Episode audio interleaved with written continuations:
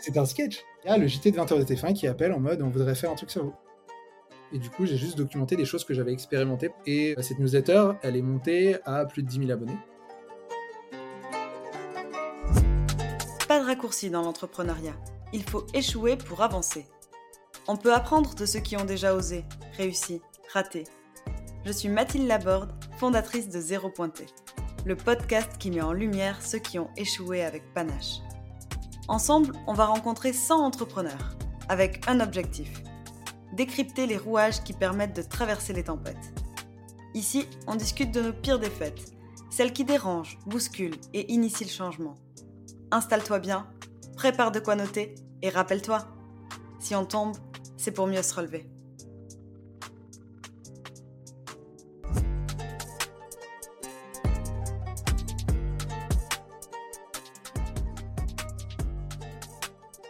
Aujourd'hui, c'est Pierre Guilbeault qui va faire sa rentrée au micro du podcast Zéro Pointé.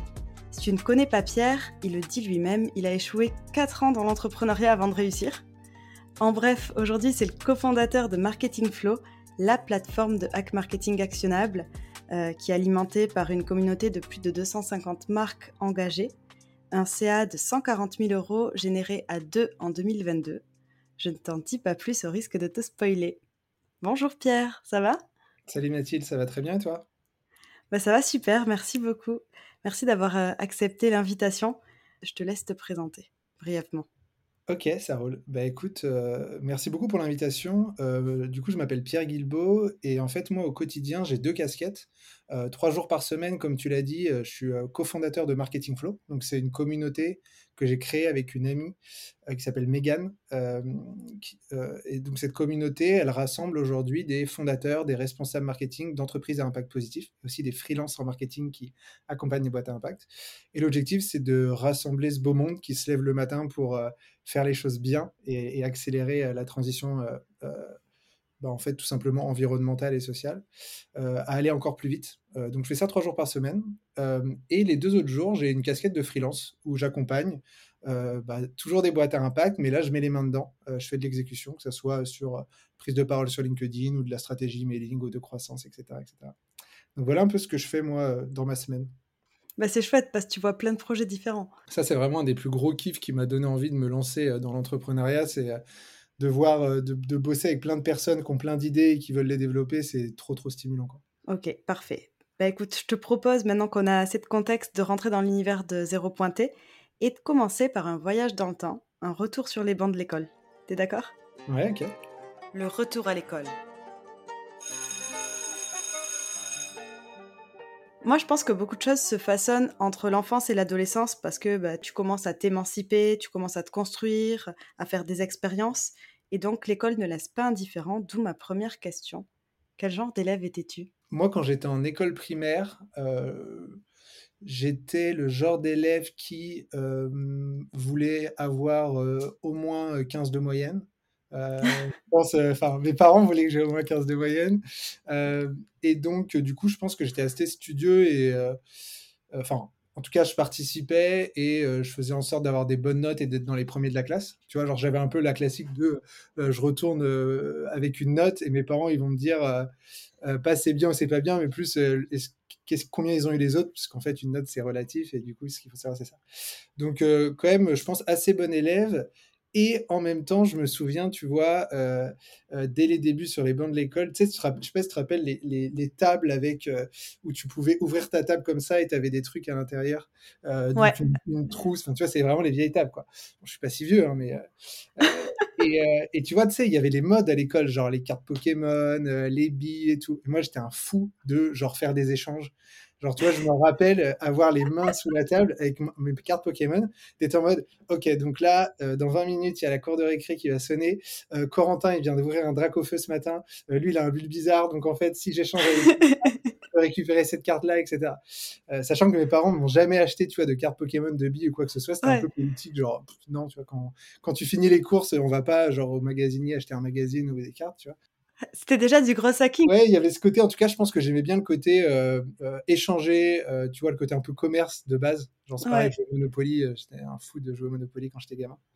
Donc, je pense qu'il y, y, a eu ça à l'école primaire, et puis après, je sais pas, collège, lycée, peut-être un petit peu moins studieux, mais, mais, mais voilà. Et, et après, je suis allé à l'université faire un DUT, puis, puis après une école de commerce à Toulouse Business School. Du coup. Yes. Et, et, du coup, pendant ton enfance, est-ce qu'il y a un pire souvenir dont, dont tu te souviennes? Parce que là, tu m'as évoqué que des bons. Si, si je retiens, écoute, tu avais des bonnes notes, euh, puis que tu se rapprochais plus des 15 que, que des 10. Euh, tu étais un fou des échanges, tu troquais à chaque récré. C'est plutôt pas mal. Mais est-ce que tu as un pire souvenir? Alors, bah, du coup, des pires souvenirs, il y en a, je pense, enfin, des trucs cool, il y en a dans plein de domaines différents. Des, des, pires souvenirs, il y en a plein de domaines. Euh, je sais pas, moi, je me, je me souviens que euh, j'avais un prof d'école de primaire qui était méga strict et qui me faisait méga, méga flipper. Et ça faisait partie des motivations à, juste se tenir droit à carreau et de faire les choses. Euh, je me souviens, dans les trucs un peu chiants à vivre, que mes parents, ils ont choisi de, que, que j'aille dans un collège privé après l'école primaire, alors que tous mes potes allaient dans l'école publique. Oh non coup dur, tu vois, et du coup, euh, de pas avoir kiffé l'expérience, mais du coup, bah, ça demande de, comme d'hab, tu vois, développer des capacités d'adaptation sociale, à te faire d'autres euh, d'autres amis et tout machin, mais euh, ça, ça faisait partie des expériences, en vrai, avec le, avec le recul, pas agréable, et si je devais le mmh. refaire, je le ferais pas, tu vois. dans, le côté de, il y a des choses que tu referais, d'autres choses non, ça, ça, pas ouf. Bah, heureusement que tu apprends quand même. Ouais, ouais, carrément. Et pareil, le latin, putain, ça sert à rien, quoi. Désolé pour les ah, gens. Ah, t'as pris latin? Bah, j'ai pris latin. Euh, enfin, oui, il y avait l'option euh, rosae, rosum, machin, là. Euh, oui, ça servira au cas. Non, arrêtons de nous mentir, ça servira pas du tout. Donc, non. t'as passé trois en latin aujourd'hui? On peut pas parler couramment, là, entre nous? Non, ah j'ai fait LV2 allemand, je parle pas couramment non plus. Donc, LV3 latin, il y avait pas de doute que ça marcherait pas. Mince, dommage. Bon, bah écoute, on va devoir se quitter là. non, je plaisante. Euh, donc, d'un élève, euh, d'un bon élève, parce que du coup, tu étais vraiment un bon élève, euh, tu es aujourd'hui un leader communautaire, un entrepreneur engagé, un as du marketing. On va essayer de décortiquer ton évolution de ta première action entrepreneuriale, en dehors des cartes Pokémon, à aujourd'hui. Que la masterclass commence. La masterclass. Avant de découvrir ton parcours, quelle est ta propre définition de l'échec? Moi, j'ai l'impression qu'il y en a deux ou trois des définitions. Mmh bon, on va dire que celle de la plus commune, c'est le fait de dire euh, bah, de ne pas avoir euh, réussi à atteindre un objectif, donc il y a un échec. Euh, après, on pourrait partir de ça et se dire oui, mais en même temps, la réussite, c'est aller d'échec en échec, parce qu'en fait, c'est que des hypothèses qu'on fait que de d'expérimenter à chaque fois des idées, c'est des hypothèses, on expérimente et puis on voit si ça marche ou pas. Et puis en fait, on va de choses qui marchent pas en choses qui marchent pas pour affiner jusqu'à ce, que ça marche. Donc en fait, on est obligé d'échouer pour réussir. Et donc en fait, l'échec serait juste euh, euh, le chemin euh, pour atteindre l'objectif, tu vois. Et après, tu vois, il y a le, ça c'est le deuxième, je dirais, et le troisième c'est le sujet. Et ça, c'est un truc que je me pose la question en ce moment que j'ai pas encore craqué sur. tu vois, l'entrepreneuriat, ça demande beaucoup, beaucoup de résilience.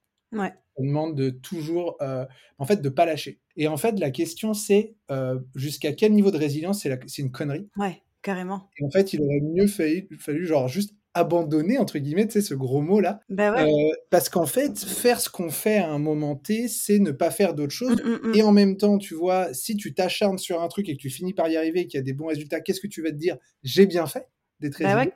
Mais potentiellement, si tu avais arrêté et tu avais fait autre chose, peut-être que tu aurais eu des résultats encore plus puissants. Euh, et donc, euh, cet équilibre-là entre abandonner, slash échouer et euh, bah, en fait continuer à avoir de la résilience, et eh ben, je ne l'ai pas encore craqué. ce sujet-là, mais j'y réfléchis. C'est super dur de prendre de la hauteur sur ce sujet, je trouve. Parce qu'en plus, tu arrives des fois à certains moments où tu as un petit peu la tête dans le guidon et tu sais pas exactement si ça vaut le coup de poursuivre ou si en fait, vaut mieux lâcher prise. Et c'est dur de lâcher prise quand tu t'es investi, que tu crois encore? Ouais, clairement.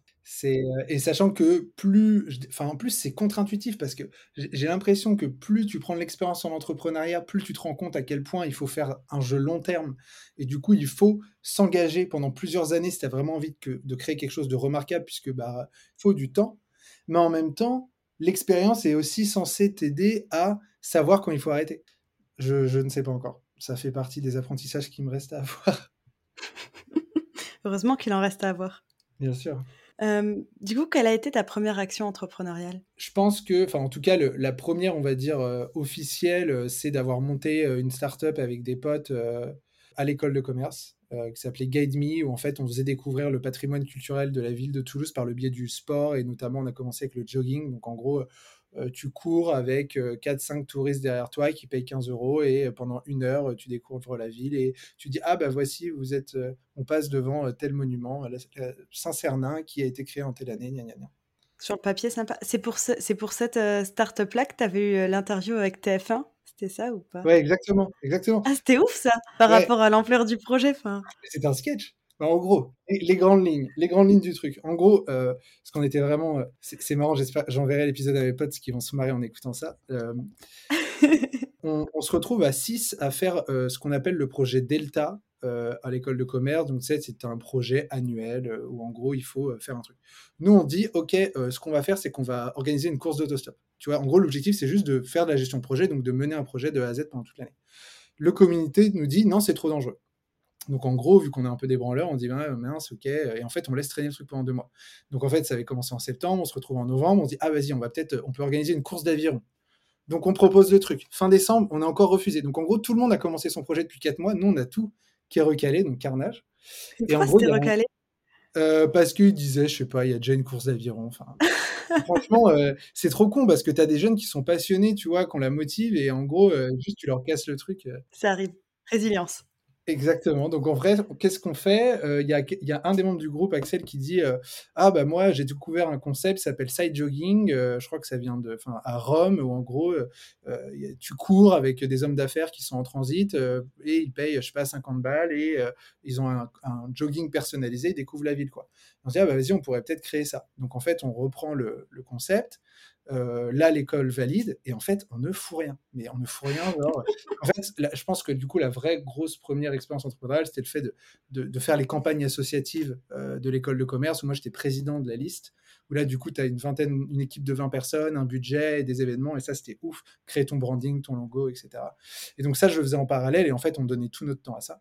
Et donc, ce projet n'avance pas. Et donc, en fait, on a une soutenance en début mai, et en fait, on n'a rien, quoi. Et donc, du coup, on se réveille, genre, euh, en avril, et on se dit, vas-y, c'était la mode des Kiss Kiss Bang Bang crowdfunding, quoi.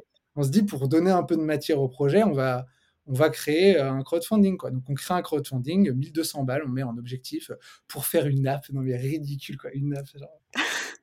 et là, on, met le truc, et donc là, en fait, je fais l'énorme boire. Mais je pense que c'est là où j'ai commencé à faire un peu des trucs gros hacking et tout sans m'en rendre compte. En gros, je vais sur toutes les pages Facebook qui, qui ont des lieux à Toulouse et, je publie et j'envoie des messages, mais genre 100, 150 par jour, en disant Bonjour, on est six étudiants euh, dynamiques de euh, Toulouse Business School, nanana, on crée ce projet, est-ce que vous pourriez euh, partager la page de la campagne Et en fait, on fait les 1200, on fait 1300 balles quoi, en, trois semaines. Et il y a même des sponsors B2B, le Radisson Blue Hotel qui met 100 balles, enfin, n'importe quoi. Parce qu'on disait que tu pouvais avoir un logo sur notre maillot. Decathlon nous file du matos. J'envoie un email de démarchage, il nous file du matos. Donc on est 6 dans le groupe, donc il nous file 6 t-shirts, 6 shorts, 6 pompes. Avec le flocage des logos des, boîtes, des deux boîtes qui avaient mis le truc dans le crowdfunding. Donc vraiment, c'est. Et on n'a pas couru encore. C'est un énorme sketch. Donc là, en gros, on court avec des étudiants de l'école pour faire quelques photos, nanana. Euh, on fait la soutenance. Ouais. Et à ce moment-là, en fait, euh, on se tape des, des, quand on fait quand on met, quand on alimente la page Facebook avec des photos et tout, on se tape des euh, côtés sud, elle et compagnie qui font des qui font des articles sur nous alors qu'on n'existe pas. C'est incroyable. C'est juste un effet boule de neige parce qu'en fait j'avais bourriné, j'avais envoyé genre 500 messages, tu vois. Et du coup on fait notre soutenance, on a 17 sur 20. Pas mal. Et euh, donc incroyable pour n'avoir pas fait grand chose. Et là après, il y a le JT de 20h de TF1 qui appelle en mode on voudrait faire un truc sur vous. Et là, qu'est-ce qui se passe vu qu'on est jeune et con Et bah on va devenir le blabla car du side et on va, faire une plateforme euh, internationale où il y aura des sportifs locaux dans, leur ville qui font découvrir leur ville à travers le sport et C'est que des vanity métriques, tu vois, mais ça, tu apprends ça plus tard quand tu es dans le dur. Et, euh, et, en fait, on se plante royalement. C'est-à-dire qu'on fait un JT de 20 heures, euh, on arrive à, à, créer un site en deux secondes, mais en fait, il y a zéro personne qui prenne n'y a pas de trafic sur le site, quoi. Je pense qu'il ne pas bien. Finalement, après, on fait genre deux, trois, euh, deux, trois sessions euh, de, personnes qui payent vraiment. Pour le coup, il y a quand même des personnes qui ont payé. On a fait une session pour le marathon de Toulouse, machin et tout. Et après, on se dit, bah non, nous, on va plus courir, ça sert à rien. On va créer une plateforme, c'est plus nous qui courons. Et ça, c'est la, plus grosse erreur qu'on ait fait au lieu de continuer à créer le momentum. Et en fait, là, du coup, pendant un an, on n'a jamais réussi à sortir la plateforme. Et donc, le projet est mort comme ça, en mode. On s'est rendu compte que le business plan n'était pas valide, parce qu'en fait, tu prends genre 20% sur un panier mmh. moyen, 50 euros, bah, il faut du volume de dingue, c'est pas possible. Et bref, et donc là, c'était un bel échec. de, en fait, on a fait tout ce qu'il fallait ne pas. Enfin, on, s'est focus sur tout ce qu'il fallait pas se focus. C'est-à-dire les vanity métriques, les likes sur Facebook, les articles, et pas le vrai travail et les chiffres d'affaires. C'est fou. voilà un peu les coulisses. C'était trop cool parce que j'avais pas les coulisses par contre. Donc ta première action entrepreneuriale, un échec. On met ça sur le dos de la jeunesse. Euh. Et ensuite, de 2016 à 2018, il s'est passé quoi? Parce qu'il me semble que tu as eu quand même pas mal d'autres entreprises. Euh, ouais, j'ai créé des petits projets euh, après avec un pote. on se posait pas mal de questions pendant nos études sur, bah, en fait, qu'est-ce qu'on va faire à la fin des études? Bah, C'est quoi qui va vraiment t'épanouir, quoi? Mmh c'est quoi être heureux euh, Les gens, ils font quoi concrètement, tu vois? Genre, en vrai, personne ne te dit que les gens, ce qu'ils font, c'est envoyer des emails et faire des visios. Genre, sans déconner, c'est un truc de malade. 90% des, enfin, 80%, 90% des gens qui bossent derrière un ordinateur, ils envoient des emails, ils font des visios. Personne ne nous le dit. Donc, nous, on est là, on va à l'école pour être X ou Y. Alors, t'es derrière ton ordi, t'es sur Excel, une vision, un email. Non, mais c'est un carnage. Donc, en gros, la, réflexion, c'est de se dire, ça serait cool d'interviewer de, des personnes qui ont la trentaine. Donc, nous, on avait 22 piges à l'époque, hein, je pense. Euh, parce qu'on a l'impression que c'était, tu vois, au moins, tu avais fini tes études et puis tu avais quelques années d'expérience. Et d'essayer de comprendre des gens qui kiffaient leur quotidien et, de comprendre pourquoi. Et du coup, tu t'interviewais quel type de personnes? Euh, il y a eu des entrepreneurs, il y a eu des personnes qui bossaient dans des boîtes engagées, euh, il y a eu des personnes qui avaient des projets ça, dépendait quoi. Mais le, le enfin c'est un blog du coup qui s'appelle The Young Thinker. Je pense qu'il est encore live. Hein. Je dois continuer à payer le nom de domaine euh, tous les ans, mais euh, mais euh, voilà, on a, on, a, on, a, on a bossé dessus, c'était intéressant, on a appris pas mal de choses, mais je pense qu'on n'a pas mis assez d'intensité. Tu vois, on a fait quelques articles et après, il y avait un article qui sortait tous les mois. En fait, il y a un peu un effet shiny du début, de genre trop content. Et puis en fait, ce qui est dur et ce qui fait qu'un projet va marcher, c'est la régularité, la consistance. Et en fait, là, on n'a pas réussi à le faire. Et donc, c'est pour ça qu'on a arrêté, parce qu'au bout d'un moment, bah, tu as un média qui fait 1500 visites par mois, c'est cool, mais tu gagneras pas ta vie avec. Et au bout d'un moment, quand ça te prend beaucoup de temps, et que tu gagnes pas forcément d'argent à côté, euh, et ben en fait, euh, il faut prioriser euh, des choses quoi. Donc on a décidé de l'arrêter aussi celui-là quoi. Mais je pense qu'en vrai, on était sur un sujet hyper porteur à l'époque qui après du coup en vrai je pense qu'on était au, tout début de quand ça parlait de quête de sens et tout machin mais on aurait dû continuer et on l'a pas fait par manque de je sais pas de, de discipline je dirais ouais en plus en 2016 c'était enfin c'était l'effervescence des blogs il y en avait partout clairement mais c'était intéressant. Ça a permis déjà en fait de poser, de se poser des bonnes questions pour soi-même, à défaut de le faire pour des millions de personnes qui ouvrent tes articles. Et du coup, vous avez euh, trouvé la solution de comment faire quelque chose qui te rend heureux? Bah moi en tout cas, ma thèse depuis le confinement euh, personnel, c'est euh, que ce qui est le plus important pour moi, c'est, outre les mots clés genre heureux, bonheur, machin et tout, c'est mon mmh, mmh. quotidien. Et du coup, je, je définis qui je suis par la somme des actions que je fais du matin au soir et par les personnes qui m'entourent et avec qui je passe du temps. Et donc, du coup, je, suis très, je fais très attention à ce que je fais. C'est pour ça, par exemple, que Marketing Flow, avec Megan, mon associé, euh, on travaille qu'avec des personnes qui sont engagées dans les boîtes à impact parce qu'on a envie de s'entourer de ces personnes-là. Je n'ai pas, pas envie de travailler avec Pierre-Paul Jacques qui ne m'intéresse pas forcément sur ce qu'il fait au quotidien dans son métier, etc. Donc, ces gens-là, je fais du marketing au quotidien. Tu vois, on n'a pas, moi, j'ai pas envie de manager aujourd'hui. Megan non plus. En fait, on fait du marketing, on s'entoure de, de, personnes qui, qui, développent des projets qui nous nous font kiffer aussi, mmh, parce mmh, que mmh. Ça nous fait kiffer des idées. Et ça, ça et j'habite, tu vois, dans le Pays Basque, ça me permet de surfer. Enfin, tu vois, c'est des ingrédients qui ont été choisis de manière très, euh, très consciente à travers le temps, quoi. Ok, c'est une bonne réponse. C'est une bonne réponse. Et en plus, j'avais cette question à tête à te poser. Tu vois, aujourd'hui, c'est évident euh, pour les marques, il faut avoir un impact environnemental ou sociétal positif, ou du moins tendre vers ça. Mais il y a quelques années, c'était pas encore nécessairement le cas. Et euh, je me suis demandé, euh, au tout début de l'aventure Marketing Flow, est-ce que vous vous êtes dit, on va s'entourer d'entreprises à impact parce que c'est tendance et donc que du coup ça prend de plus en plus d'ampleur, ou bien parce que profondément on y croit et c'est une évidence et, il faut aller dans ce sens, tu vois? Alors c'est clairement la deuxième option, parce que la première, euh, en vrai, là, on se tire clairement financièrement, en termes de marché, on se tire une énorme balle dans le pied en accompagnant les boîtes à impact, puisque euh, on pourrait croire qu'il y a une tendance de fond, et c'est le cas, hein. il y a de plus en plus de boîtes, et je pense qu'il y a plein d'entrepreneurs qui se lancent et qui essayent de mettre l'impact au cœur de leur mission et leur proposition de valeur. Et d'ailleurs, nous, ça, c'est le critère principal pour rejoindre Marketing Flow. Si l'impact positif n'est pas au cœur de ta mission et ta proposition de valeur, tu peux pas nous rejoindre, et on refuse 50% des candidatures aujourd'hui pour ça. Euh, on a fait ce choix parce qu'en fait, en se lançant chacun de notre côté en freelance avec Megan, on a, on a commencé par accompagner uniquement des boîtes à impact positif. Des valeurs personnelles, tu vois. Moi, pendant mes études, j'étais euh, bénévole chez Surfrider Foundation. Ça a toujours été un truc qui, qui était important pour moi. Megan, c'est pareil, elle pour Sea Shepherd, par exemple. Euh, et du coup, ça a toujours été important pour nous. Donc, on a accompagné que des boîtes en freelance. Et après, qu'on a décidé d'aller plus loin avec un projet en commun, et bah, on s'est dit, si on le fait, c'est pour le, le faire bien.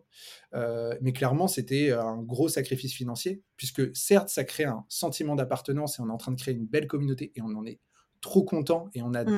Échanger, passer du temps avec ces gens parce que putain, ils sont trop sympas, ils ont des, ils ont des belles valeurs et il y a une bienveillance de dingue dans cette communauté, c'est trop cool. Mais à côté de ça, tu vois, il y a un espèce de plafond euh, financier où tu peux pas scaler à euh, des PME en France, il y en a des milliers et des milliers. tu vois, le mapping des startups à impact de la BPI à 1500 boîtes. Et jamais tu vas couvrir 100% du marché avec un produit. Donc, euh, c'est vraiment nos valeurs qui ont fait notre choix. Et d'ailleurs, c'est bien pour ça qu'on a une semaine hybride avec Megan, où on a le freelance à côté, pour nous permettre de bien gagner notre vie quand même. Parce que si on avait que Marketing Flow, aujourd'hui, on ne pourrait pas euh, subvenir à nos besoins perso. Ouais, il, faut, il fallait vraiment trouver un équilibre. Ouais, exactement. Et euh, est-ce que tu peux nous expliquer un petit peu comment ça marche exactement Marketing Flow? Je suis pas sûre que tout le monde connaisse encore Marketing Flow.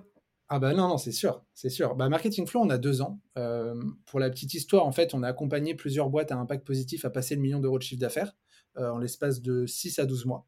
Quand on a publié, partagé publiquement ces résultats, euh, on a eu genre une cinquantaine de boîtes à impact qui nous ont dit est-ce que vous pouvez nous faire la même chose s'il vous plaît? Là, on s'est dit avec Megan, on était freelance, soit on mm. crée une agence, on recrute, mais là, du coup, ah, réflexion quotidien, est-ce qu'on a envie d'avoir une agence? Non.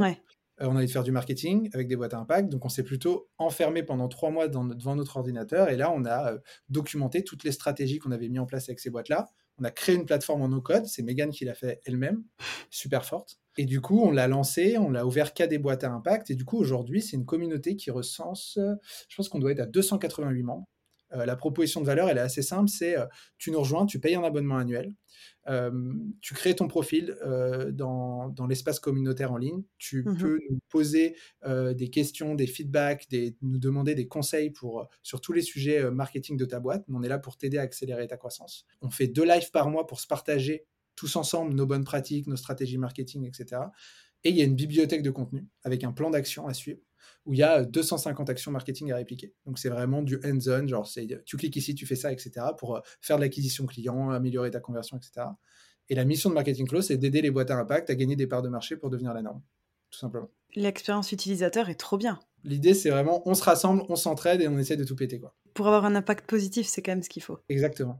Je pense qu'individuellement, c'est compliqué de changer les choses. Avant ça, tu avais, avais, déjà une newsletter qui était gratuite dans laquelle tu partageais euh, bah, plein, de, plein de ressources, plein de hack marketing. Comment tu passes d'une newsletter gratuite à un abonnement payant avec Marketing Flow? Eh ben écoute, ça s'est fait de manière itérative, comme tout en entrepreneuriat. Donc, euh, la newsletter Les petits hacks marketing, c'est ce que j'ai fait euh, en fait quand j'ai quand j'ai quitté Google et je ne savais pas vraiment par où commencer en termes de qu'est-ce que je propose exactement. Je sais faire plusieurs choses, mais c'est la classique de tu te lances en freelance. Tu ne sais pas quelle offre proposer, créer, etc. Et donc je me suis dit, bah, en fait, avant de proposer quelque chose, je vais d'abord documenter tout ce que je sais. Et donc du coup, j'ai créé cette newsletter gratuite où quand tu t'inscris, tu reçois un hack marketing chaque matin dans ta boîte mail. Il y en a 70. Et du coup, j'ai juste documenté des choses que j'avais expérimentées par le passé dans mes projets euh, perso, etc. Euh, cette newsletter, elle est montée à plus de 10 000 abonnés. Euh, donc c'est cool, euh, des super retours, etc. Et donc avec Megan, pour transitionner vers une plateforme euh, communautaire avec que des boîtes à impact, on y allait en deux temps. C'est-à-dire que d'abord on est passé d'un modèle d'une newsletter gratuite à une newsletter payante qui s'appelait Marketing Flow aussi à l'époque, qui était à 9 euros par mois. Et en fait, ça, ça nous a permis d'être payés pour documenter les stratégies. Je disais qu'on on s'est enfermé pendant trois mois à documenter les stratégies, ben en fait, on a envoyé une stratégie par semaine aux personnes qui payaient 9 euros par mois. Et en parallèle de ça, on, crée on, était en train de créer la plateforme. Euh, et donc, en fait, ça nous a permis de monter à 300 abonnés à 9 euros par mois. Et puis après, on a lancé la plateforme et on a dit aux personnes qui étaient abonnées euh, et qui payaient, bah, pour ceux qui font de l'impact positif, vous pouvez nous rejoindre. Voici euh, la nouvelle version. Euh, donc ça s'est vraiment ça s'est fait de manière itérative, mais toujours avec euh, cette bonne pratique qui est de commencer d'abord par créer une audience à qui t'apporte de la valeur, euh, pour créer une relation de confiance et de co-construire aussi le, produit que tu vas vendre derrière pour s'assurer qu'il réponde à un vrai besoin. Ce qui fait qu'aujourd'hui, tu as vraiment une communauté super engagée. Bah écoute, la, la communauté super engagée, elle s'est absolument pas faite dès le début. Parce que, en fait, quand tu lances une plateforme communautaire, euh, bah, nous, quand on a lancé, il y a à peu près une centaine de personnes qui nous ont rejoints. Donc on peut se dire trop cool, mais en fait, grosse erreur. Parce qu'en fait, c'est hyper dur de fédérer 100 personnes. Tu vois, 100 C'est personnes qui ne connaissent pas trop, bah, en fait, tu arrives et tu n'as pas trop envie de participer dans l'espace. Ouais. Et donc, en fait, on a dû mettre en place énormément de choses. C'est pour ça que, du coup, on fait deux lives par mois euh, maintenant pour qu'on se retrouve en visio. On fait des événements physiques. Euh, on boit euh, des verres dans des villes. on fait des after-work qu'on puisse se rencontrer, etc. Il y a vraiment beaucoup de, temps humain à passer ensemble. Euh, et, ça, c'était primordial. Et du coup, ça s'est fait avec le temps. C'est-à-dire que l'engagement et la confiance, elle s'est créée avec le temps. Si je devais recommencer from scratch, s'il y a des personnes qui nous écoutent et qui veulent créer une communauté, bah, la reco, c'est de commencer avec quelques personnes, 5, Mm. 10, puis après tu ouvres à 15, puis 20, puis 25. Comme ça, c'est un peu comme une culture de boîte en fait. Une boîte, en fait, au début, elle a une putain de culture, 5, 10, 15, si le- les fondateurs eh, mettent du temps à ça. Mais d'un coup, si tu lèves des fonds et tu passes de euh, 20 à 100 personnes, bah, la culture, elle peut se faire défoncer. Et du coup, c'est important d'y aller crescendo pour s'assurer que ça reste, euh, qu'il y ait une, une vraie cohérence dans l'expérience. C'est noté. C'est un très bon conseil. Je suis assez d'accord avec cette vision. Donc là, ça fait deux ans que tu as Marketing Flow. À côté, tu as fait pas mal de choses en indépendant. Euh, des galères, tu as dû en rencontrer quand même pas mal. C'est quoi la plus grosse que tu as rencontrée? Celle qui t'a vraiment marqué, où tu te dis euh, merde. une galère assez facile à, à- à trouver, parce que là, du coup, on en parlait, c'est du coup la fameuse transition entre la newsletter payante et la, et la plateforme. Moi, j'ai- euh, tendance à aller très vite, ce Ouais. qui est une très bonne qualité en entrepreneuriat, mais aussi un défaut euh, dans certaines situations. C'est-à-dire qu'il y a des fois, il faut euh, cadrer les choses, être un peu plus rigoureux, etc. Et c'est la chance qu'on a avec Megan, c'est qu'on est très complémentaires là-dessus. Megan est quelqu'un de très rigoureuse, très carré. Euh, donc moi, je peux donner un certain rythme et Megan s'assure que le rythme, il, est là, mais ça se passe bien. Quoi. Donc au moment où on est passé de la newsletter payante à la plateforme, moi, j'ai remboursé toutes les personnes qui avaient... on a perdu 5000 euros en un clic. Quoi. Genre, j'ai remboursé les, enfin, genre une, la majorité, enfin, une grande partie des personnes qui s'étaient abonnées à la newsletter payante. Parce qu'en fait, j'ai killé la newsletter payante. Ouais. J'ai pas bien lu, c'était en anglais, j'avais pas capté, etc. Et après, tout le monde s'est fait rembourser. Et là, évidemment, Oh non. il y a 300 personnes, jamais, tu- parce qu'en fait, c'est, en fait, c'était au prorata. Et donc, du coup, jamais tu vas demander euh, 12 euros à quelqu'un, 28 euros à quelqu'un, machin. Bah ouais. Donc, Megan, depuis, elle me surnomme l'abbé Pierre. Et euh, ouais, du coup, là, ça- franchement, là, tu te mets une belle sueur froide. J'ai appelé, je me rappelle, j'ai appelé Conto, la banque. oh là là là là. Alors, C'est possible de faire opposition dedans. Bon, bah, du coup, tu envoies un email à tous les gens et tu dis, bon, bah, c'est notre jour de paye, on vous régale, euh, voilà quoi. Remarque, si t'es utilisateur, t'es content ce jour-là. Bah, ouais, t'es refait, c'est cool. hein. Ouais, pour les utilisateurs, très bonne action. Merci de toujours penser à la communauté en prems.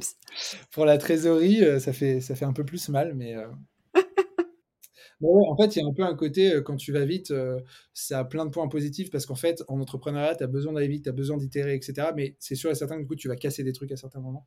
Ah, c'est sûr. Tu sais, le nombre de fois où j'ai shooté des emails et j'ai, le lien n'était pas bon et t'es là en mode putain. Et puis 10 c'est 000 trop tard, tu peux pas revenir en arrière.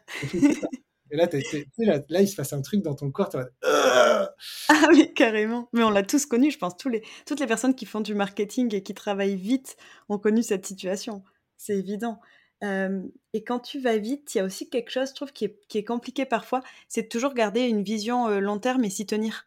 Parce que bah, si tu es un électron libre, tu as plein d'idées qui, qui viennent, qui font Ouais. des allers-retours dans ta tête et tu te dis, ah ben je pourrais changer ça, ça, ça. Des fois, c'est des petits détails. Quand tu les mets tous à bout les uns les autres, ça fait quand même des changements qui sont assez conséquents.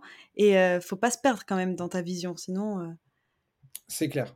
Ouais, totalement aligné. A le côté euh, je sors de la douche, j'ai une idée, et d'un coup, ça devient plus important que tout ce qu'on s'est dit avant. Bah non, en fait, il faut remettre les choses en perspective. Il y a déjà un plan Ouais. d'action à dérouler. Commençons par le plan d'action. Cette idée, on la met dans un backlog, on verra plus tard. Mais ouais, il y a des arbitrages à faire constamment, c'est clair. Et tu as des conseils du coup pour euh, bien canaliser tes idées? Je, je suis carrément preneuse. Ouais, bosser avec Megan. Ah, ok, je, je contacte Megan demain. Peut-être qu'elle peut lancer une offre de coaching, euh, tu vois, euh, suite à ce, ce podcast, pour canaliser les entrepreneurs un peu fous. Les opportunités. Avoir une Megan dans sa poche. Exactement. Excellent. Euh, Est-ce que tu as des, des modèles ou des inspirations? Dans, en entrepreneuriat, on- Ouais. En entrepreneuriat, en marketing, en ce qui te passionne? Même en surf si tu veux. Non, moi je dirais que les gens, les personnes qui m'inspirent, c'est les personnes qui kiffent leur quotidien. Tu vois. Et donc, c'est pas une question de statut social. Ouais. Euh, c'est pas une question de somme d'argent sur un compte en banque, c'est pas une question d'accomplissement euh, de choses de remarquables, grandioses, etc. C'est la personne qui a trouvé sa place et qui prend du plaisir euh, dans son quotidien, tu vois. Euh, que ça soit la personne qui, tu vois, a trouvé sa vocation à, à- à devenir coiffeur et qui, Mm, mm. Et qui est Carrément. passionné qui adore ça et qui a le smile. euh, et du coup, ça se transmet. Et tu vois, quand, quand, quand tu as trouvé, je trouve, je trouve que les, les moments où euh, euh, tu vas des fois, et d'ailleurs ça c'est en inspiration, c'est un, un bouquin qui est assez puissant et, et très connu, hein, c'est les quatre accords Toltec. Ouais. Tu vois, dans le fait de ne pas parler dans le dos des autres, de ne pas faire d'hypothèses, etc. Euh, généralement, quand on parle mal des autres, c'est peut-être parce qu'en fait, nous-mêmes, on n'est pas bien dans nos pompes, et plus on est bien dans nos pompes, plus on veut que les gens autour de nous euh, aillent bien, et on veut aussi euh, leur, bonheur, entre guillemets. On n'a pas envie de créer un sentiment de supériorité, de descendre quelqu'un, etc. Et, donc, pour moi, les, personnes qui, qui ont trouvé ce qui leur fait kiffer au quotidien, leur équilibre et tout, bah, big up, c'est life goal, quoi. Carrément. Très bien. Bah, je te propose de s'arrêter sur cette belle pensée philosophique euh, parce que j'aime bien les j'aime bien les challenges. Je suis assez joueuse et j'ai un petit défi à te proposer. Ok, C'est une interro surprise. ok, Pas besoin de réviser. Cinq questions et Ok. euh, t'as juste à répondre de façon spontanée. ok. Ok, c'est parti. Eh, ça serait pas la récré? Ah non, oups, désolé, le cours est pas terminé. Par contre, si tu veux faire une pause et que tu aimes mon contenu, n'hésite pas à t'abonner et à donner 5 étoiles. C'est l'élément qui va me permettre d'atteindre mes ambitions. Allez, je reprends. On en était où déjà? Ah oui, l'interro surprise. Euh, Est-ce que copier, c'est tricher? Ouais. Je peux développer? Ouais, carrément. Euh, Ouais, moi, euh, je me suis fait énormément copier sur plein de trucs dans mes projets entrepreneuriaux. Moi, je pense que s'inspirer, tu vois, c'est fine. C'est-à-dire qu'en gros, tu peux euh, euh, trouver qu'un modèle fonctionne. euh, Tu vois, Mhm. vraiment, les petits hacks marketing, moi, il y a des gens, ils ont copié-collé les petits hacks marketing et ils ont créé exactement la même chose sur leur site internet, tu vois. Genre tous les hacks, par exemple. Quand tu as mis de la sueur et du temps, c'est toujours un peu frustrant. Euh, Il y, a des- il y a des gens qui vont dire oui, mais euh, ça montre que ça marche et que gna gna gna, et prends-le de manière positive. Non, Euh, les gens qui disent ça, ils n'ont jamais travaillé très dur euh, pour euh, faire des choses remarquables. Et du coup, en vrai, quand la personne copie-colle tout de A à Z, c'est forcément un peu dur. Par contre, s'inspirer, tu vois, c'est-à-dire, je vois ce qui a été fait, je trouve ça Mhm. cool. Limite, pourquoi pas même envoyer un message à la personne et dire, franchement, trop cool. Tu vois, genre, en fait, ça fait toujours plaisir de, de dire à une personne Carrément. fait, c'est cool. Et après, du coup, reprendre certaines parties et ajouter sa propre touche euh, pour, créer le, pour créer quelque chose d'unique, en fait. Euh, ça, moi, je trouve ça cool. Et ça, et ça fait toute la diff, quoi. Donc s'inspirer, oui, mais copier, euh, pas top. Copier, euh, pas cool. Pourtant, tu dois avoir pas mal de gens quand même qui te copient, mais surtout quand tu partages des hacks marketing et que c'est facile à reproduire. Alors, alors après, tu vois, ce qui est différent, c'est que euh, euh, les petits hacks marketing, moi, quand je les partage, c'est pour que les gens les utilisent. Ouais. Donc ça, ça c'est différent. Ah, donc là, on a le droit. Je suis soulagée. J'en ai peut-être copié un ou deux. hein. Mais bravo, mais super. C'est tout l'intérêt, c'est que s- ils sont créés pour qu'ils soient actionnables et donc c'est pour t'aider à passer à l'action et à tester des choses. Non, moi, ce que je disais, c'est que quelqu'un a carrément copié-collé la newsletter en entier. Euh, je sais plus ce que je voulais dire. Non, et tu vois, typiquement, Marketing Flow, euh, on a partagé toutes nos stratégies à nos membres. Alors, bien sûr, ils payent pour l'avoir, mais l'objectif, c'est qu'ils les répliquent. Donc, ça, c'est ça, c'est totalement différent, tu vois. Je, sais, je, je me suis perdu dans mes pensées par rapport à ce sujet, parce que c'est vrai qu'il est quand même intéressant, le fait de copier. Je sais plus ce que tu m'avais demandé. Tu m'avais dit si on copie un petit hack. Ah oui, non, voilà. Ce que je voulais dire par rapport à ça, c'est typiquement, j'ai créé le, en mai un peu un format de post LinkedIn qui s'appelle, euh, je commence toujours par imaginer un monde où, euh, tu sais, genre, imaginer un monde où vous pourriez euh, euh, tout acheter de seconde main, par exemple. Et Mhm. là, je liste plein de boîtes qui font de la seconde main. Et en gros, à chaque fois, l'objectif, c'est de mettre en avant une liste euh, de projets à impact positif pour les mettre en avant. Ça, il y a plein de personnes qui l'ont repris, ce format. Et en fait, sur ça, mais en gros, mais allons-y, hein, allez-y, mais prenez le format. Parce qu'en fait, si ça permet de mettre plus de boîtes à impact en avant, mais c'est tout Ah, c'est l'objectif. c'est un cercle vertueux, là. Exactement. Moi, si à ma micro-échelle, j'ai fait une micro euh, effet boule de neige et qu'en fait, euh, il y a d'autres projets impact qui se sont fait découvrir grâce à ce format, mais all-in. Donc, euh, tu vois, ça dépend aussi dans quelle cause c'est aussi, quoi. Ouais, le contexte, carrément. Question suivante. À propos de la communauté Marketing Flow d'ailleurs. OK. Quanti ou Kali? Bah, clairement Kali, hein. Je suis rassurée.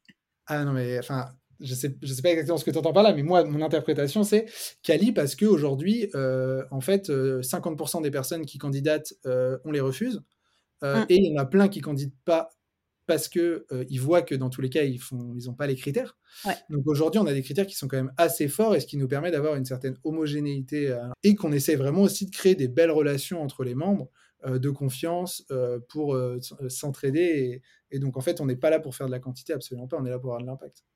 Et d'un autre côté, pour avoir de l'impact, à terme, plus tu es nombreux, plus tu as de volume, plus l'impact est important. Ouais, tout à Donc fait. c'est un projet de fond en fait. Kali sur le fond et donc Quanti à terme.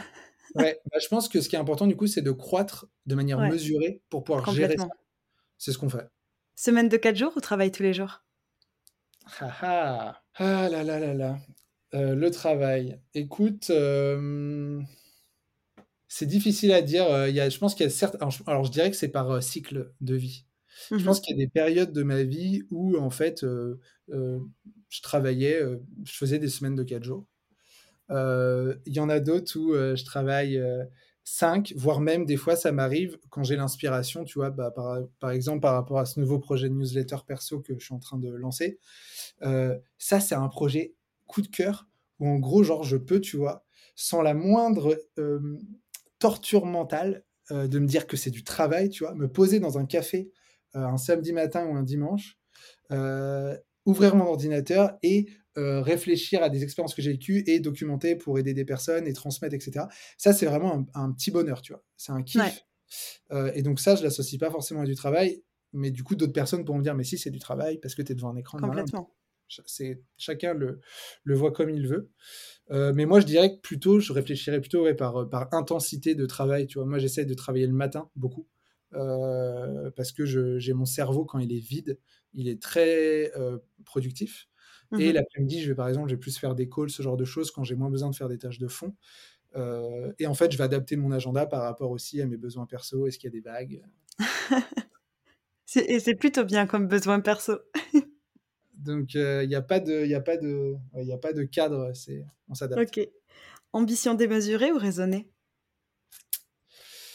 Eh ben, écoute, ça, tu vois, alors, heu, ça, je l'ai craqué. Enfin, je pense. Ça, je pense que je l'ai craqué. Alors, heu, au tout début, je disais que j'avais pas craqué le truc de la résilience, versus, le coût d'opportunité et tout. Ça, je me suis pas mal posé la question, là, ces ces dernières années sur, heu, en fait, genre, il y a ce côté de j'ai l'impression que l'être humain a besoin d'avoir des projets pour, Ouais, heu, kiffer. Enfin, en gros, heu, moi, j'ai l'impression que, heu, les personnes âgées que je vois, quand ils ont des projets encore, ils sont en train de faire une petite rénovation, ils organisent, un voyage, ils ils organisent un repas de famille avec tous leurs petits enfants et ben, en fait, ça te «tient en vie» entre guillemets, tu vois? Genre, il y a un côté, ça donne de l'énergie et tout. Donc, pour ça que les projets sont nécessaires au bien-être et à l'accomplissement personnel et cetera. Heu, en même temps, heu, le fait, heu, de, se mettre des énormes douilles à travailler non-stop, pour atteindre des objectifs démesurés, bah, moi, je suis pas forcément pour et donc l'idée pour moi, c'est plus de se dire, l'ambition, pourquoi mettre un plafond? À partir du moment où tu prends du plaisir chaque jour, tu vois? C'est-à-dire que, heu, il y a plein de personnes qui vont, à se par exemple, il y a des personnes qui sont bloquées dans des quotidiens de travail, par Ouais, exemple en CDI, pour atteindre des objectifs de promotion, de gagner des gros salaires et cetera, dans l'idée plus tard d'acheter une grosse baraque ou machin et tout, mais ils en chient, ils kiffent pas, ils sont pas alignés. Et donc en fait, le le quotidien pour atteindre l'objectif, bah, n'est pas, ouf. mmh Donc mh. pour moi, en gros, c'est, heu, pas de limite, heu, dans l'ambition tant qu'il y a du plaisir dans le quotidien, quoi. OK, parfait. Et dernière question, l'anti-sèche. Heu, est-ce qu'il y a un livre qui a changé ta vie? J'essaie de réfléchir, attends, je vais aller sur, Je t'en trouve une autre si tu veux. Heu, je je voulais je voulais juste voir parce que je sais que je me suis noté l'autre jour quelques livres que j'ai lus et je veux juste voir, my Alerte spoiler sur le prochain post LinkedIn.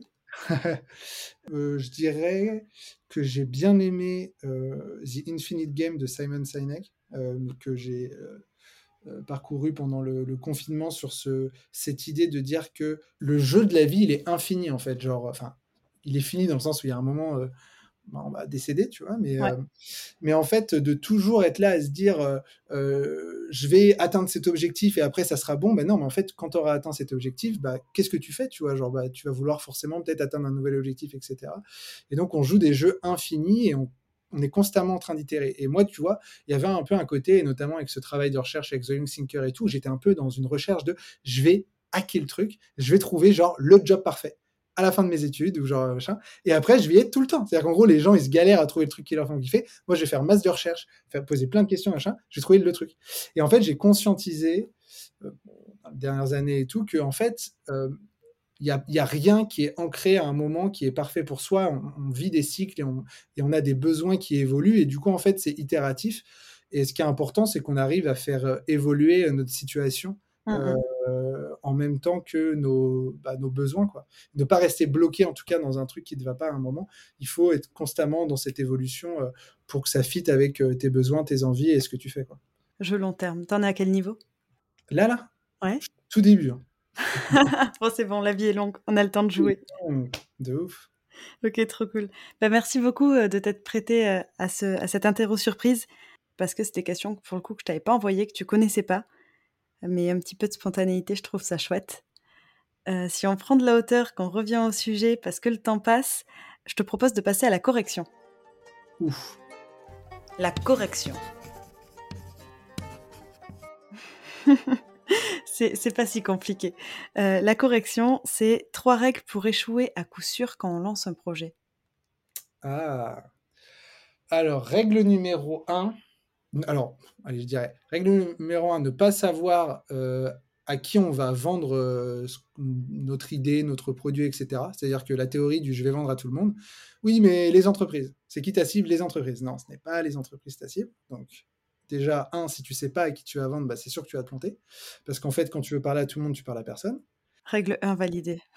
voilà. Deux, euh, il faut leur parler, leur parler, leur parler, leur parler tout le temps, tout le temps, tout le temps. C'est-à-dire qu'il faut co-construire avec eux, constamment leur parler. Plus tu leur parles, en fait, plus tu t'assures de répondre à un vrai besoin qu'ils ont. Et le jour où tu lances, euh, bah, en fait, tu vas pouvoir euh, bah, s'assurer qu'en fait les gens ils achètent parce que ton offre elle rencontre une demande puisque la demande tu l'as validée avec eux en Ouais, complètement. Mais je pense en plus qu'il faut continuer à parler même après. Tout le temps. Parce que c'est vite mort une marque. Hein. Si tu communiques pas, tu t'es invisible. Clairement. Bah, toutes les semaines. Mais nous, c'est ça la chance qu'on a avec Marketing Flow, c'est que vu que nos clients, entre guillemets, c'est, les membres de la communauté, il n'y a pas une semaine qui passe sans qu'on ne parle pas avec eux. Ah, mais c'est trop bien. Euh, et le troisième, je dirais, c'est euh, bah, le côté de le faire dans son coin. Euh, parce qu'il y, y, a le fait de co-construire avec un pool de bêta-testeurs de 15 ouais. personnes, tu vois. Mais après, c'est la troisième erreur, c'est de le faire dans son coin, de développer le truc et de le lancer d'un coup en mode ça y est, c'est prêt. Et en fait, tout le monde est en mode mais mec, c'est prêt, mais genre, qu'est-ce qui est prêt? T'en as jamais parlé, j'en sais rien. Et en fait, une personne, avant de passer à l'achat, elle a besoin généralement de voir une offre entre 5 et 10 fois sous différents angles, sous différents Mmh, bénéfices. mmh, mmh. Donc, il n'y a rien de mieux que du building public, de faire du teasing. C'est pour ça qu'aujourd'hui, euh, les campagnes euh, de crowdfunding, Ulule, KissKiss, etc., elles, fonctionnent aussi bien. C'est parce qu'en fait, tu fais un teasing de ouf avant, euh, pendant, trois, semaines, euh, t'en, parles à fond, etc., après, quand tu l'as lancé. Et donc, bah, euh, créer une audience, partager l'aventure et, bah, s'assurer qu'il y a des gens qui attendent vraiment le jour où, ça se lance. Quoi. Et c'est pour ça d'ailleurs que ma newsletter perso, j'espère, mais là c'est un peu bold, hein, que, je vais atteindre, que je vais atteindre 1000 abonnés avant de lancer la première édition. Genre, c'est ça l'objectif, tu vois. Genre, euh, ça fait, c'est, la somme des apprentissages de, de- de plein de choses, tu vois. Genre, euh, je lance pas la première édition sans que j'ai pas 1000 abonnés, parce qu'en fait, c'est cool de créer du bon contenu, mais s'il n'y a pas une excellente distribution, bah, ça sert à rien, quoi. Ok, bah ouais, c'est clair. Tu la sors dans combien de temps? Euh, le- à la rentrée, euh, je sais pas, vers le 8 septembre, je pense. Ok, parfait. Bah écoute, je te, je te souhaite d'arriver à tes, à tes 1000 abonnés. T'en as combien pour l'instant? Écoute, j'ai commencé euh, vendredi dernier à en parler. Donc, on a quoi, une petite semaine? Ouais. Là, je crois que je suis à 250, un truc comme ça. 250 en une semaine, sachant qu'il te reste deux semaines. T'as lancé quoi comme action? Des Des petits posts sur posts? Ouais, des DM sur LinkedIn, ouais, sous-côté, mais comme d'hab, euh, faire des trucs carrément. genre euh, en one-one. Et euh, là, j'ai fait des petits. euh, je me suis, en fait, ma newsletter, elle est sur Substack. Et sur Substack, ce qui est trop cool, j'ai découvert ça là cette semaine, c'est incroyable. Tu peux, en tant que newsletter, recommander d'autres newsletters. Et du coup, Et oui, euh, bah, ça, c'est insane en termes de growth. C'est-à-dire que là, moi, j'ai recommandé cinq newsletters. Sur les 250 abonnés, j'en ai déjà ramené 50 ou 60 aux newsletters que j'ai recommandés. Ah, mais c'est fou. Et donc là, l'idée, c'est qu'aussi, bah, tu vois, on va pouvoir euh, petit à petit euh, s'envoyer des abonnés entre nous, quoi, se faire grossir ensemble. Et je connaissais pas cette fonctionnalité. Je l'ai vu justement en m'inscrivant, euh, je pense que c'était hier ou, ce matin. J'ai trouvé ça trop cool. Ouais, c'est ouf. Voilà. C'était, c'était le hack du moment. pour, pour finir sur la correction, un conseil pour entreprendre avec panache?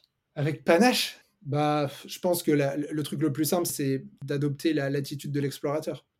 C'est-à-dire qu'en gros, tu es modeste et tu dis je rentre dans une quête d'essayer de faire ça, suivez mon aventure. ça permet à la personne qui te lit, qui découvre et qui te suit de se mettre à tes côtés en tant qu'explorateur et pas d'être genre entre guillemets le conférencier qui donne des conseils. Mmh. L'attitude de l'explorateur, c'est le meilleur moyen quand tu te lances, je trouve, et que tu as peut-être le syndrome de l'imposteur, ce qui nous arrive à tous tout le temps. Carrément. Dans plein de domaines, de d'essayer de briser ça et se dire juste genre bah, en fait, je suis juste personne Peut-être ça n'a pas marché, mais je vous montre mes apprentissages le long de la route. Suivez-moi si ça vous chauffe d'apprendre avec moi. C'est trop chouette comme approche. Ouais, c'est cool. Et l'auto-évaluation, quelle note et appréciation tu te mettrais sur euh, tes aventures entrepreneuriales jusqu'à aujourd'hui? Je pense que ouais, je suis au tout début, quoi. Franchement, là, j'ai l'impression d'être un bébé entrepreneur, donc. Euh On va passer aux pastilles. Pastilles vertes, pastilles orange ou pastilles rouges, Pierre? on est sur un orange, je pense. Mais non, en tout cas, je, je, je, suis très content de toutes les expériences que j'ai eues parce que euh, celle où j'ai bien pris le mur, elle, je l'ai tellement pris de face que. Euh, bah, en fait, c'est des apprentissages à vie pour ne pas recommencer. Euh, parce qu'en fait, en entrepreneuriat, il y a tellement de choses qui sont contre-intuitives. Comme tu vois, on en parlait il y a deux secondes, le fait de parler à ses clients. Tout le monde dit oui, oui, mais personne ne le fait. C'est clair. et en fait, tu as besoin de faire de la merde une fois. Tout le monde va te le dire, tu vas pas le faire tu as besoin de faire de la merde, sortir ta daube, et tout le monde va dire Ah, ok, bah, j'ai lancé, j'ai fait un post sur LinkedIn ou sur Facebook, tout le monde s'en fout, il y a eu quatre visites, pas de vente. Ok, bon, maintenant là, je vais faire ce qu'on me dit parce que c'est vraiment ça qui marche. Euh, et donc, très content d'avoir pris quelques murs euh, pour éviter de recommencer ces conneries. Quoi. Ça fait du bien, des fois, la remise en question. C'est trop important. Bah écoute, euh, merci beaucoup pour euh, ce partage d'expérience. Je pourrais continuer des heures, mais bon, le temps nous est compté. Euh, donc avant de se quitter, et à titre de revanche ou de vengeance, je sais pas, ça dépend de ton mood, je te propose de me mettre au défi puisque c'est l'heure des devoirs. Ok. L'heure des devoirs. On inverse les rôles. Je te laisse la main sur la fin du podcast et tu auras un défi à me donner, celui de ton choix on verra si j'échoue ou si je réussis euh, par la suite. Et euh, me donner euh, le nom du futur invité que tu voudrais entendre au micro de Zéro Pointé après toi. Ok, donc là, je te donne un défi et je te donne une personne, c'est ça? Ouais, carrément. Ok, alors petit défi, vu que tu t'es inscrit à ma newsletter perso ouais. sur Substack, j'ai créé cette semaine, j'ai une nouvelle fonctionnalité, du coup je la partage, qui s'appelle Leaderboard où en gros, tu as euh, un, programme de referral, où tu as un lien de referral, et tu peux le partager autour de toi pour euh, bah, obtenir, euh, bah, faire en sorte qu'il y ait d'autres personnes qui s'inscrivent à la newsletter. Et si tu t'inscris, tu as des trucs à gagner. Donc, genre, deux referrals, c'est le e-book des petits hacks marketing. après, je crois que si tu en fais 10, je te fais un post LinkedIn pour parler de toi et de ton activité, pour te mettre en avant. Et 20 ou 25, on fait un 30 minutes de coaching. Je te mets au défi d'atteindre 20 pour qu'on fasse 30 minutes de coaching. Excellent. Ok.